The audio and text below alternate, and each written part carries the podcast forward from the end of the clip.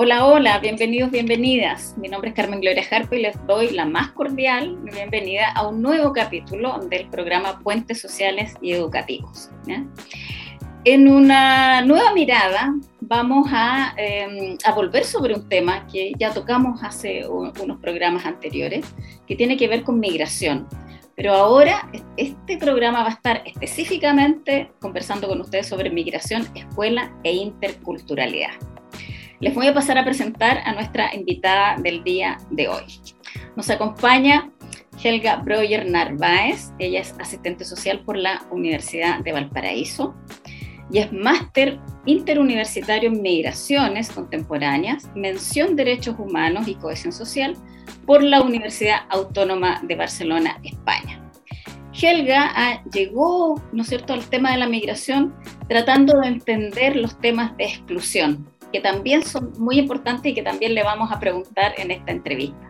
Bienvenida, Helga. Gracias por haber aceptado nuestra invitación a este encuentro en Puentes Sociales Educativos. Gracias Carmen Gloria por la invitación, a ti, a la Universidad de Biobío, a la Escuela de Trabajo Social, por abrir estos espacios para reflexionar desde el trabajo social, em, desde, su, desde su importancia en los contextos sociales, ¿cierto? Donde hay grupos eh, de personas que no, no, logran integrarse de manera plena a estos eh, estructuras y contextos sociales. Así que gracias por, por abrir estos espacios de reflexión. Muy bien, Helga. Bueno, comencemos. Eh, tal vez una buena manera de comenzar, Helga, a conversar sobre este tema de migración, escuela, interculturalidad, es referirnos a la educación como un derecho fundamental, como un piso, ¿no? Entonces, descríbeme o relátame ¿Cuál es la importancia de que la educación efectivamente sea un derecho fundamental y garantizado por los estados eh, y, luego conectarlo con el tema de la migración? Bueno, primero, em, las migraciones han existido siempre. Yo creo que es algo importante de mencionar antes de todo. Han existido siempre desde la historia de, la humanidad Em, pero también de todas las formas de vida existentes. Migran las aves, migran los animales subacuáticos y migran las personas y cuando los estudios de, poblamiento del mundo entero, en el caso de América Latina, dan cuenta de movimientos migratorios siempre. ¿Cierto? Cuando estudiamos cómo se pobló América Latina, estudiamos el canal de Bering que se cerraba, o otras teorías que han ido em, modificando un poco esa, esa única mirada pero todos los movimientos de personas, de aves, de animales en el mundo dan cuenta de que nos situamos, nos construimos y, creamos sociedad a partir de historias migratorias, ¿sí? Migraciones que son internas, ¿cierto? Como las migraciones campo-ciudad, como la gente que se cambia de, de, un lugar a otro por trabajo, por diferentes cosas. Migraciones externas donde se cruzan fronteras, o migraciones también transoceánicas, ¿cierto? Que del siglo XIX y XX son relevantes, ¿cierto? Y eso va construyendo la sociedad, la forma de pensar, de comer, etc. Entonces, yo creo que es importante entender que esto de la migración no es nuevo, que somos hijos de una migración, ¿cierto? somos hijos de muchas migraciones, de nuestros pueblos originarios que migraban y se comunicaban, viajaban, ¿cierto? Los, los incas se comunicaban con los diayitas en, en la cuarta región, tenían contacto em, en el río, eh, pasaban del río eh, Biobío y tenían contacto en sus lenguas, en, su, en, en, sus em, eh, recipientes, da cuenta de que había ahí migraciones, siempre las hubo.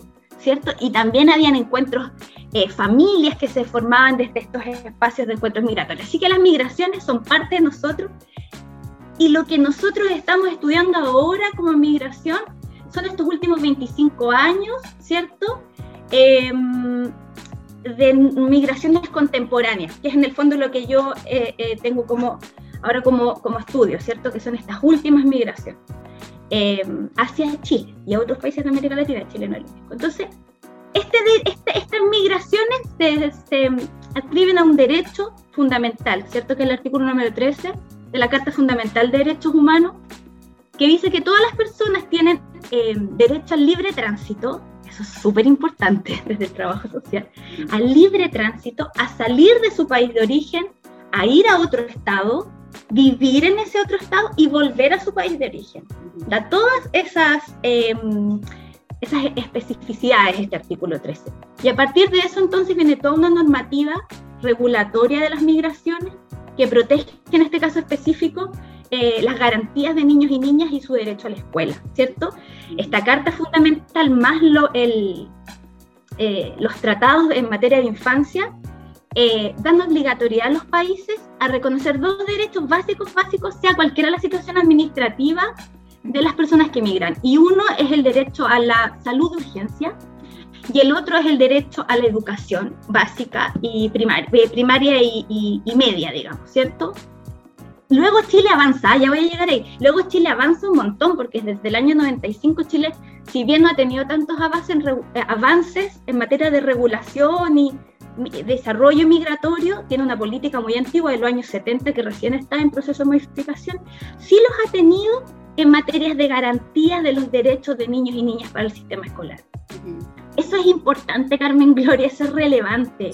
Sin duda, porque me imaginaba que Chile ha tenido que ir moviendo un poco su estructura, un tanto conservadora, ¿no? respecto de la migración, eh, por el flujo migratorio creciente, eh, expansivo que hemos tenido en ese respecto. Entonces, no sé si nos puedes dar algunos marcadores, algunos hitos respecto de qué avances, ¿no es cierto?, se han producido en nuestro país a propósito de esta perspectiva de asegurar particularmente a niños y niñas que acompañan muchas veces a sus padres que migran, respecto de, estos, de estos derechos garantizados, particularmente el derecho a la educación. ¿Hay avances? En realidad, sería bueno preguntárselo. Hay avances. Aun cuando no los hay en, en todo el espectro del contexto migratorio, yo diría que donde más los hay es en el tema de, de niños y niñas en el contexto escolar, en su precisión en el contexto escolar, ¿sí? Em, mira, los últimos 25 años, eh, Chile es un país de, origen, o sea, perdón, es un país receptor de migración, es un país de destino, ¿cierto? Eh, Chile y Costa Rica en América Latina son los principales países a los que em, desean migrar quienes migran, ¿sí? Y esto se robustece en este último tiempo porque cierran sus fronteras de manera muy eh, decisiva, eh, fronteras que le llaman fronteras calientes en el lenguaje migratorio, que es eh, la frontera norte de México con el sur de Estados Unidos, que se transforma en una frontera bien roja, y el Mediterráneo, ¿cierto? Que es el acceso a la Unión Europea. Se cierran esas fronteras así, bien militarmente, ¿sí? Entonces estos flujos migratorios latinoamericanos, que no son nuevos, que llevan mucho tiempo, por diferentes contextos, ¿cierto? Porque las personas arriesgan su vida, ¿cierto? Porque hay eh, eh, conflictos, conflictos políticos y sociales que obligan a migrar a las familias, eh, o por diferentes cosas. En el caso chileno, desde el año 92 que hay unos flujos que le llaman flujos tradicionales, que eran principalmente de mujeres peruanas o bolivianas, pero centralmente Perú, eso era lo, lo más relevante porcentualmente, que venían al trabajo doméstico, a las casas de los sectores más acomodados, principalmente, bueno, del norte, pero de Santiago, pero dejaban a sus hijos e hijas en origen, tenían solitas. Y no era tan visible para nosotros. Hay un artículo muy interesante en la Universidad de Talca que lo describe eh, con alta precisión. No era tan visible para nosotros porque em, se situaban en el espacio intradoméstico, venían al trabajo eh, de asesoras del hogar em, ¿cómo le llaman? Puertas adentro. Puertas adentro, sí. Que podríamos dejarlo para un, para un paréntesis, retomarlo. Para otro programa. para otro programa. Sí. Bueno, sucedía eso. Entonces, dejaban a sus hijos e hijas en origen y mandaban remesas. Mm, que es el dinero que se junta, que es un tema importante dentro de los elementos migratorios. Hay países como eh, ah, siempre se me va, siempre se Filipinas, que son tantas las remesas que se envían principalmente por migraciones feminizadas que constituyen parte del PIB. Imagínate lo importante que son las remesas, te lo juro. Sí, y varios países, y varios países, sí, pero Filipinas, que tiene una migración súper feminizada, de cuidados y también de, bueno, de toda la red de cuidados, como eh, en casa, pero también en instituciones. Forman parte del PIB. Entonces, estas mujeres, vuelvo, pero ahora dejaban sus hijos en origen al cuidado de una mamá, de una hermana, siempre estás eh, redes de cuidado feminizadas que también tienen, son un elemento relevante en materia migratoria. Pero luego, en el año 2013-2014, comienzan a robustecerse estos flujos migratorios chilenos. Y el 2015 es un año de inflexión, como es un año de que ya los números realmente, y nos damos todos cuenta de que vienen, ¿cierto? Así como fuerte. Yo en el Instituto Santo Tomás soy profe de diagnóstico y, ahí es cuando me doy cuenta que empiezan a aparecer en todos los contextos, escolares, de vivienda, em, en las municipalidades, en los diferentes contextos donde hay trabajadores y trabajadoras sociales, empieza a aparecer esta variable. Y en materia de educación es un año súper relevante porque ingresan 30.000 niños, o sea, el, número que, que, que, establece el Minedu de matrícula migratoria son 30.000. 2015. El año 2016 aumenta 60.000, o sea, aumenta en un 100% la matrícula de un año a otro. Imagínate eso en el sistema escolar sin ninguna preparación para eso. Al año siguiente aumenta 177.000 y así entre el 2015 y el 2019 la matrícula de niños migrantes en todas las formas del sistema escolar aumenta 270%. Eso es mucho es mucho, es mucho, porque es más bien una política de, de, vamos resolviéndolo con los problemas que vienen. Entonces, en el año 95, en el gobierno de Frey, había habido una primera aproximación a unas políticas migratorias que tenían que ver con la convalidación de estudio de los niños y las niñas, el convenio de la Haya. Si tú te vas a, a, países que son que hay estos convenios de reciprocidad, que son la mayoría de los países de América Latina y muchos europeos, eh, podrías convalidar e ingresar al sistema. Lo mismo para los niños y niñas que vienen. Y eh, bueno, y así diferentes, em, diferentes políticas fueron surgiendo. Todos los gobiernos han hecho pasitos, unos más grandes, otros más chiquititos. Yo diría que ese es uno de los hitos más grandes y luego ya en el gobierno de Bachelet, eh, que, hay, que hay muchos hitos muy relevantes, porque ya en el año 2017 era muy robusta la cantidad de niños eh, en situación migratoria en los diferentes contextos. Dentro del total de los niños existe un cálculo, lo hace una profesora de la Universidad de Chile que se llama Isabela Ninat, ella eh, eh, está, y también lo, lo, lo, lo, registra el Servicio Jesuita Migrante, que dicen que el total de los niños y niñas que están en, en las escuelas chilenas, un tercio se encuentra en situación irregular, ¿cierto? Quiere decir que no tiene una residencia o que no tiene una visa. Que ojo, no es ilegal, no existen las personas ilegales, sino que su condición administrativa en el territorio chileno es irregular, ¿sí? Pero ellos son personas legales, siempre. ¿Sí? Es importante que, que, que, vayamos con ese lenguaje que tiene que ver con los derechos humanos. Y Bachelet hace algo súper importante, es que este un tercio, yo no sé si tú te acuerdas, pero en el 2017 hubo mucha como noticia porque los niños tenían RUT 100, Claro. Los niños y niñas. Sí. Ese RUT 100 quiere decir que esos niños y niñas se encontraban en una situación irregular y que ese RUT 100, que era para todos y todas, no les permitía, por ejemplo, acceder a, la PCU o a los beneficios alimenticios que puede tener la escuela, o otros tipos de beneficios que tiene el Estado.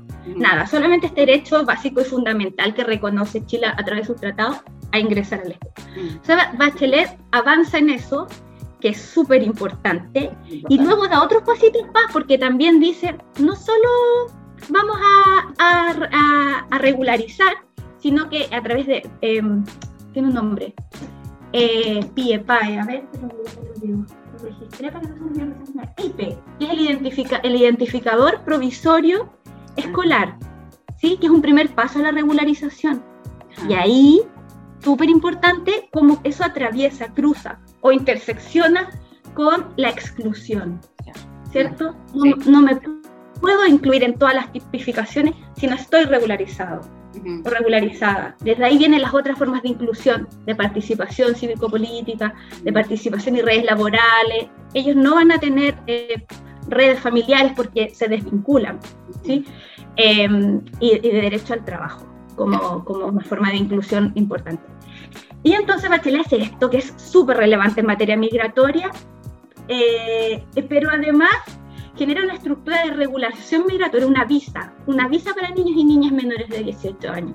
Eso es súper importante en, en, términos de exclusión. Incluye, garantiza derechos a niños y niñas en el sistema escolar. Es importante por dos razones en perspectiva de trabajo social. Ah. Una, porque protege, garantiza derechos, pero la otra es porque aborda una temática que dice que, los datos Mineduc dicen que el total de niños en situación de migración en el sistema escolar, ese un tercio no regular tiene un 57% de promedio de ausentismo escolar. Ah, y ese ausentismo escolar se traduce en niños que probablemente no tengan una ración de alimentos, se desvinculan de las redes sociales, quedan privados del derecho a la educación. Entonces, es, relevante lo que hace eh, el gobierno de Pero así todos los gobiernos habían hecho también cosas. Así que en materia como de... Ahora, cómo eso se articula, todavía hay, ahí hay, un camino importante. Hay una ley de inclusión también que sienta base para, para eh, comprender eh, la implicancia que tiene estos contextos interculturales y de diversidad en el sistema escolar. Yo, yo, me preguntaba a propósito de eso, porque, porque con las cifras que tú nos das, evidentemente la expansión, ¿no es cierto?, del flujo migratorio fue importante, ha sido importante, ¿no es cierto?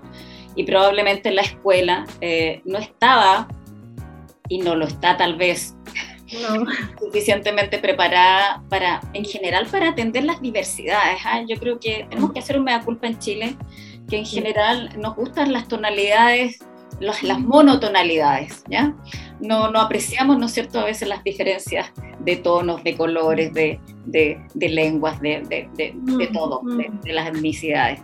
Eh, a ese respecto, eh, llegando tú, ¿no es cierto?, a, la migración a partir de, la exploración de la exclusión, ¿qué perspectiva hay eh, eh, y que, cómo ha reaccionado la escuela finalmente eh, en este sentido respecto de cuánto o cómo la, introducción de, nuevos niños, niñas y adolescentes en la escuela tiene algún correlato con el clima escolar? ¿ya? si hay algo que se ha hecho ese respecto, si el clima escolar se ha afectado, si el clima escolar, bueno, se ha afectado, pero se ha afectado positivamente para abrir ¿cierto? las diversidades o negativamente. Eh, ¿hay, ¿Hay algo de eso que, que tú conozcas eh, que se haya sucedido en este tiempo? Eh, ya mira, hartas cosas. Yo creo que lo primero es que todavía no hemos transitado el camino de la diversidad. Yo creo que todavía, cuando uno habla de migraciones, estas migraciones recientes, latinoamericanas, esencialmente, del último 25 años me refiero, eh, son una de muchas otras migraciones. Antes existieron ciertas migraciones de guerra, de Primera y Segunda Guerra, donde habían acuerdos y se recibía a, personas que venían principalmente de Europa. Em, antes de eso eh, existieron eh, em, el periodo de de descubrimiento de América que coloniza y homogeniza una perspectiva de, de, de, las personas. Y yo creo que el, tema migratorio acarrea un poco eso, Carmen Gloria. Esta idea europea que permea el derecho y luego permea eh, la sociedad y nuestras construcciones sociales de homogenización. Y de creer, hay, hay, hay, hay unos escritos muy interesantes de la profesora Quillu, que habla de esto, que dice que finalmente esta idea de que lo europeo es desarrollo y es bueno, ¿cierto? Pero que lo latinoamericano no es desarrollo. Y yo creo que ahí hay que cambiar un lenguaje, porque la diversidad finalmente no es que hay un grupo diferente, es que somos todos y todas diferentes, ¿cierto? No es que los niños y niñas que vienen de Centroamérica o de diferentes países son diferentes sino que todos somos diferentes y todas somos diferentes. Entonces, somos diversamente distintos y esa es la construcción que hay que hacer em, en la escuela. Yo creo que ahí hay un camino que recorrer em, de interculturalidad, ¿sí? Como asumirnos interculturales, todos y todas. Creo que hay que hacer un camino individual, social, ¿sí? entender esta fricción de los Estados-nación europeos que se instalan en América Latina donde eh, eh, geopolíticamente, socialmente, culturalmente, no, nos deja como enrarecidos, ¿no? Yo creo que poco como la, situación social actual tiene que ver un poco con eso, como, como esta idea de llevarnos a una homogenización que no existe. No somos homogéneos, lo que somos somos súper diversos, súper diversos. Entonces, eh, las políticas en materia de, educación intercultural tienen que asumir nuestra diversidad en el sentido más amplio de la migración, de esta migración reciente, ¿cierto? Que en estos años ya es una migración familiar. Venezuela, eh, que es la, más importante hoy día por su situación sociopolítica, traía ya unos números relevantes antes del 2015, pero el 2015 comenzó una migración con niños y niñas. Antes eran los más jóvenes que migraron, las más jóvenes buscando mejores eh, alternativas de vida, digamos. Pero ya ahí comienza una migración de niños y niñas. Entonces, yo creo que todavía el espacio educativo tiene que recorrer un camino que tenemos que recorrer como sociedad, de, de descolonizarnos. Yo creo que tiene que haber una ruta importante de descolonización para avanzar en políticas interculturales y entender que esas políticas interculturales se van a traducir en cohesión social eh, y que es la escuela un espacio que va a permitir la construcción de esa sociedad que queremos, porque los niños y las niñas se desprejuician en el contacto con el otro. Entonces, el, estas escuelas que, que, no son pocas, el 80% de las escuelas en Chile tienen niños y niñas en situación de migración. Y es interesante el número porque en un minuto, así como año 2017, hubo más cantidad de escuelas, superó el 80% de escuelas con matrícula entre 1 y un 3% de niños y niñas migrantes, y después baja al 2019. Y baja porque se sitúa territorialmente la migración.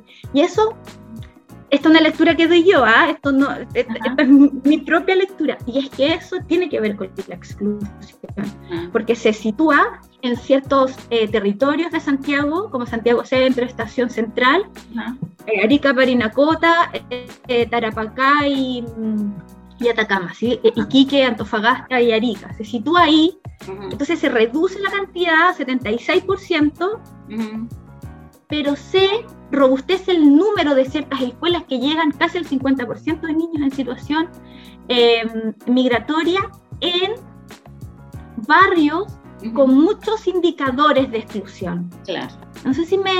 Sí, totalmente. claro. De, hecho, no podría ser de distinto en un país tan segmentado como este. Es decir, las lógicas de segmentación social acompañan la historia de este país en, en todo lugar, ¿ya? Y, claramente muchos de estos migrantes, que también vienen en, en algunos casos arrancando de situaciones límite de, sus países, es posible que se ubiquen en territorios vulnerables, ¿no es cierto? Y vayan a, a escuelas catalogadas como vulnerables. Sí, sí, Isabel Aninata hace un estudio súper interesante de eso, de qué escuelas eligen, dónde las eligen, hasta lo que pueden elegir. Pero ya luego, yo lo, más allá del dato duro, que efectivamente se sitúan en los contextos, porque e, ella hace un estudio y, compara. ¿A qué postulan en estas tómbolas los niños y niñas chilenos y los niños y niñas migrantes? Y los niños y niñas chilenos eh, postulan escuelas que tienen un CINCE sobre cierto nivel, cierto, eh, y ciertos em, eh, ingresos a la universidad, ¿cierto? Que es el principal debe en materia de, de, de garantías de derechos en materia migratoria. Em, y no así lo, a las familias con niños y niñas migrantes, ¿sí?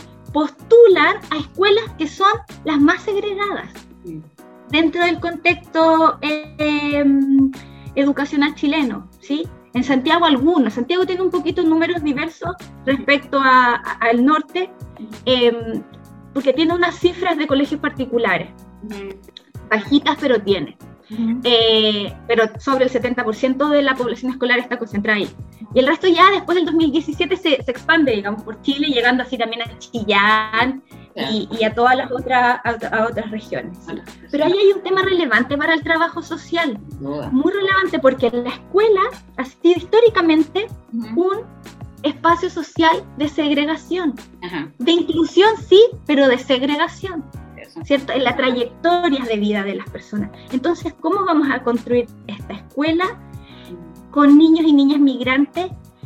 Em, y en ese sentido, y, eh, siguiendo como el hilo, en este binomio discriminación-oportunidades, es decir, muchas veces en la escuela se pueden vivir experiencias de discriminación, pero también pueden ser oportunidades. ¿Cómo el contexto escolar opera o podría operar hoy frente a este binomio de discriminación oportunidades con una realidad distinta, con un 80% más menos de escuelas que tienen eh, niños, niñas, adolescentes migrantes.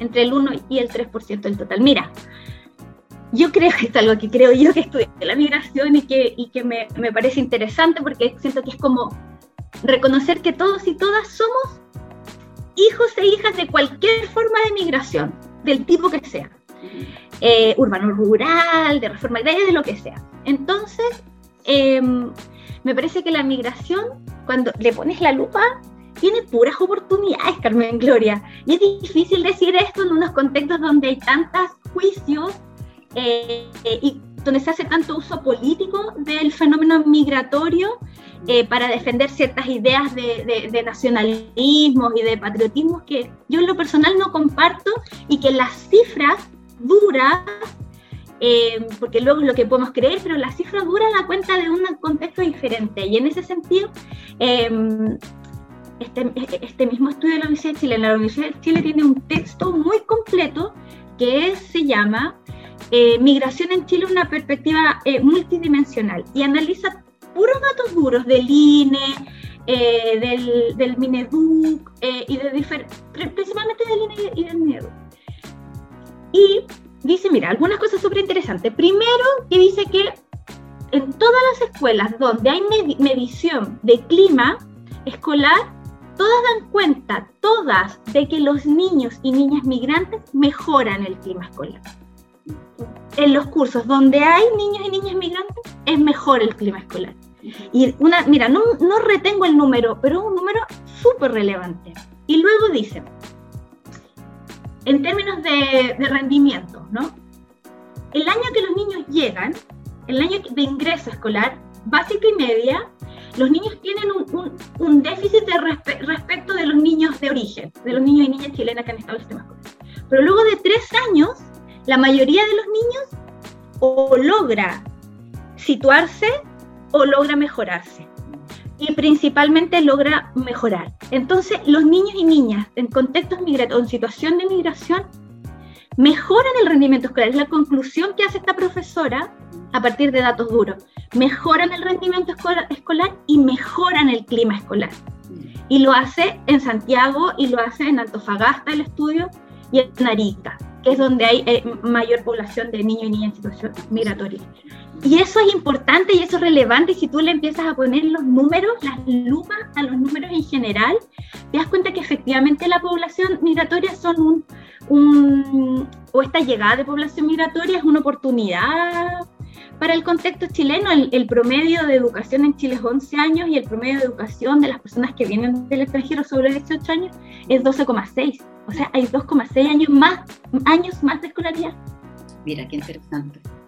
Sí, y también en materia económica, no el tema, pero en materia económica también hay cifras súper duras, y bien duras, de como sobre este juicio de que los migrantes y las migrantes vienen a quitar el trabajo a las personas. Eh, hay unos estudios bien completos desde el año 2013, 14, 15, 16, 17, 18 que hicieron muchos profesores de economía de diferentes universidades y miraron diferentes contextos. Y en casi todos los sectores, y segregado por, por, género, por sexo, digamos, había mejoras, eh, se, agilizaban los mercados laborales. Siempre mucho más los mercados femeninos, porque las mujeres que migran eh, entran en, mucha, en números muy importantes a, los, las redes de cuidado. Entonces agilizan los mercados femeninos porque permiten que las mujeres de origen salgan a trabajar. Bueno, pero es otro tema. Lo que quiero decir es que los números son muy buenos. los, los indicadores son muy buenos de lo que aporta la migración.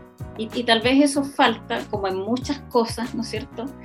Que la información que se nos ofrezca sea la suficiente y además con evidencias de las cosas que van pasando, pero que no se cultiva el tema del rumor o de que alguien me dijo que o yo tengo miedo y entonces nos vamos paralizando, ¿no? Pero ¿Y quién cuenta? es importante quién cuenta. bueno, habitualmente los medios de comunicación siempre intentan tocar la tecla de la cosa más bien, no sé, del de, los asaltos. De la homogenización cultural, de la homogenización cultural, de, del lado negativo, del lado negativo, pero no proyectan el lado positivo.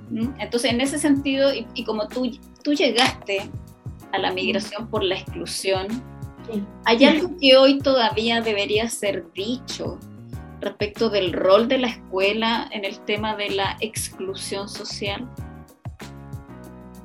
Em, yo creo que la escuela eh, ha permitido eh, regularizar un poco el mundo migrante irregular. Y yo creo que hay estas políticas públicas eh, que, buscan la regularización de niños y niñas son centrales en materias de inclusión. Porque entiendo la, exclusión social que viene de este aporte que hace el gobierno francés, ¿cierto? En los años 70 el gobierno chileno que dice, después vino un montón de otras tipificaciones, pero hace tres grandes Em, dimensiones de la exclusión, ¿cierto? Que es cívico-política, que es la primera materia migratoria, porque lo primero es tener derecho a tener derecho, decía eh, ¿cierto?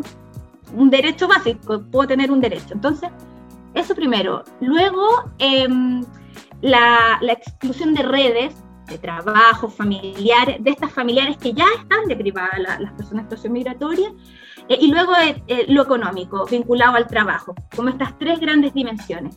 Pero lo primero, para ser parte del consorcio humano al que llego, ¿cierto? Lo primero que tengo que hacer es poder ser, poder tener derecho a estar, a circular, a existir. Y para eso tengo que estar regularizado y regularizada.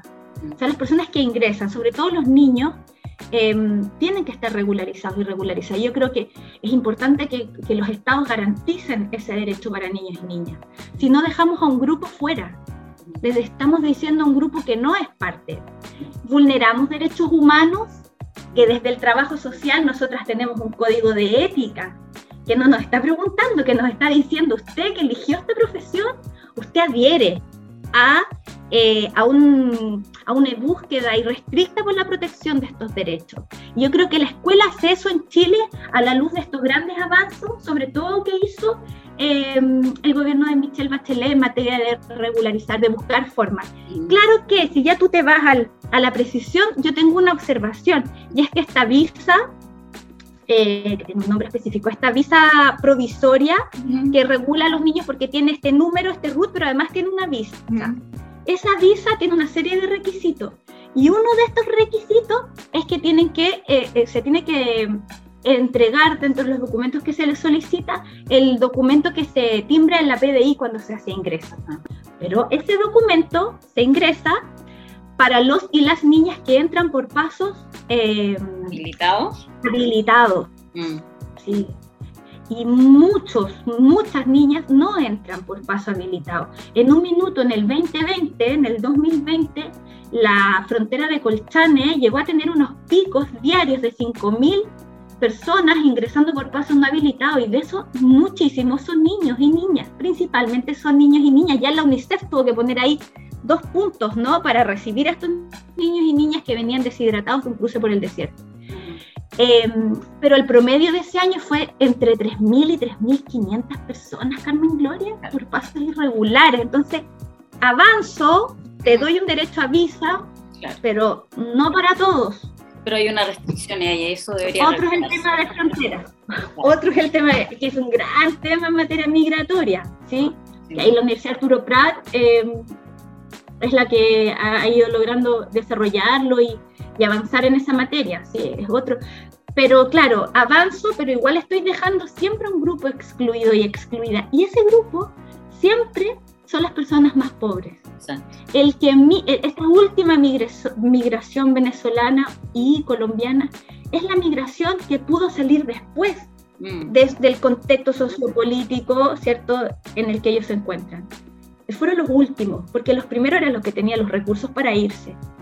Y estos últimos no se fueron en avión, no se fueron en bus, cruzaron el desierto a pie.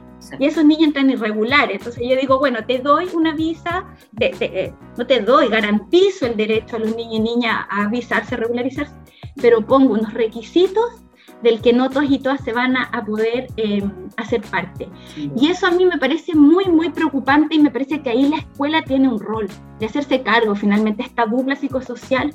Es el Estado de la escuela que puede llegar a estos niños y niñas, ¿cierto? Y, garantizar que puedan tener eh, acceso em, a la educación y luego ya eh, como un dominó a una serie de otros garantías. Exacto. O sea, lo último que acabas de decir de la dupla, yo la entiendo como, entonces como, como un mecanismo, como un dispositivo, ¿no es cierto?, que hoy día colabora en la inclusión al interior de las escuelas. ¿Tú eh, qué perspectiva tienes de eso? Mira, yo pienso primero que la dupla en conjunto, bueno, la dupla como figura en sí misma, en el contexto escolar, es una herramienta muy poderosa, creo yo, ¿no? Em, porque la escuela es un espacio donde llega a los niños y niñas y donde hay un, conocimiento profundo de esos niños y, esas niñas. Y eso es relevante también en materia eh, eh, migratoria. Dentro de las directrices que hay, internacional, pero también nacional, hay, un, hay un, una orientación que se hace en el, también en el gobierno de para, para trabajar con niños y niñas en situación de migración. Lo primero que dice es que hay que conocer a estos niños, conocer su contexto, saber dónde duermen, saber con quién, saber eh, si están durmiendo en una carpa, en una plaza, que hay muchos y muchas todos los días, todos los días muchos y muchas, ahí en la Plaza México, en la Plaza San Luis, no, San Francisco, todos los días hay muchos niños, familias con tres, cuatro niños pequeñitos, eh, que levantan su carpa tipo 8 de la mañana. Saber, la escuela necesita saber, y ahí la dupla psicosocial, la trabajadora o el trabajador social, es un articulador, ¿cierto? Es un garante de derechos y además tienen instrumentos muy valiosos que yo creo que va más allá de la selección o, o del copago, que es esta ley de inclusión. Yo creo que la ley de inclusión sienta base eh, para hacer este trabajo eh, y este abrazo a la diversidad. Eh, y por ahí yo creo que existe la posibilidad de hacer un aporte importante en materia de, garantías de derechos, pero de ir más allá. ¿cierto? Porque la, la diversidad en la escuela o la escuela intercultural es intercultural en sí misma, ¿cierto? Eh, eh, vienen niños de los campos, de la ciudad, de otras comunas rurales, vienen niños en situación de migración, entonces las relaciones que se dan ahí son interculturales. Pero luego que esa gestión de la interculturalidad permita canalizar eh, cohesión, permita canalizar, eh, que nazca lo nuevo, ¿cierto? Em, eso sí requiere gestión y yo creo que ahí la dupla psicosocial eh, puede aportar a la escuela estas perspectivas de, inclusión, de integración, y la integración entendida como la, lo opuesto a la exclusión. Por supuesto. Seguir estos caminos, sí. Helga, bueno, ha sido un programa muy luminoso.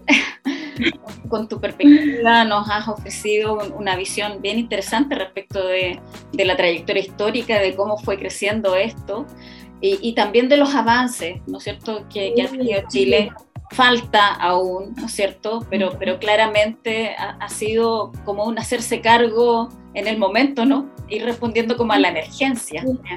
Y, claramente eh, los países a veces avanzan desde ese punto de vista. Yo te agradezco muchísimo eh, toda la información que nos has dado, la, disposición para participar en este programa. Eh, espero que no, no sea la última vez que nos veamos, que alguna vez conversemos sobre otras cosas tan interesantes que, que, que, tú, que tú también manejas y sabes.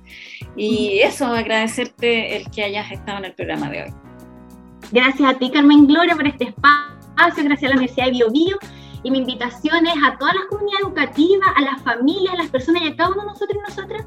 Eh, como dijo Elisa Loncón, te invito a descolonizarte, te invito a, a, a, entender y a valorar los saberes que traen los niños y niñas, todos los niños y niñas, no solo los niños y niñas migrantes, los niños que vienen del campo, los niños que vienen de otras ciudades, los niños y niñas que vienen de otros países, eh, apreciar esos saberes, a sumarlos Em, y a, entender la heterogeneidad y la diversidad como un valor que construye sociedades muy ricas eh, y a sacar nuestra idea de homogenización, de que lo bueno viene de Europa y que el desarrollo viene de allá, porque es, la América Latina la que nos construye em, con cosas muy profundas y muy lindas y construye nuestra identidad, nuestro lenguaje, nuestras comidas, eh, y ahora hay que abrazarla, porque esa América Latina que, migra, migra en condiciones muy, muy, muy complejas. Así que eh, esa solidaridad que pueden hacer de todos y todas y del Estado como un principio jurídico, no como, como de buena persona, sino que de verdad como un principio jurídico,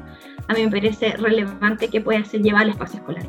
Muy bien. Eso. Muchas gracias por ese mensaje, nos dejas palpitando y resonando en ese sentido. Y a los que nos escuchan y nos ven, los dejamos cordialmente invitados en una próxima oportunidad. Muchas gracias.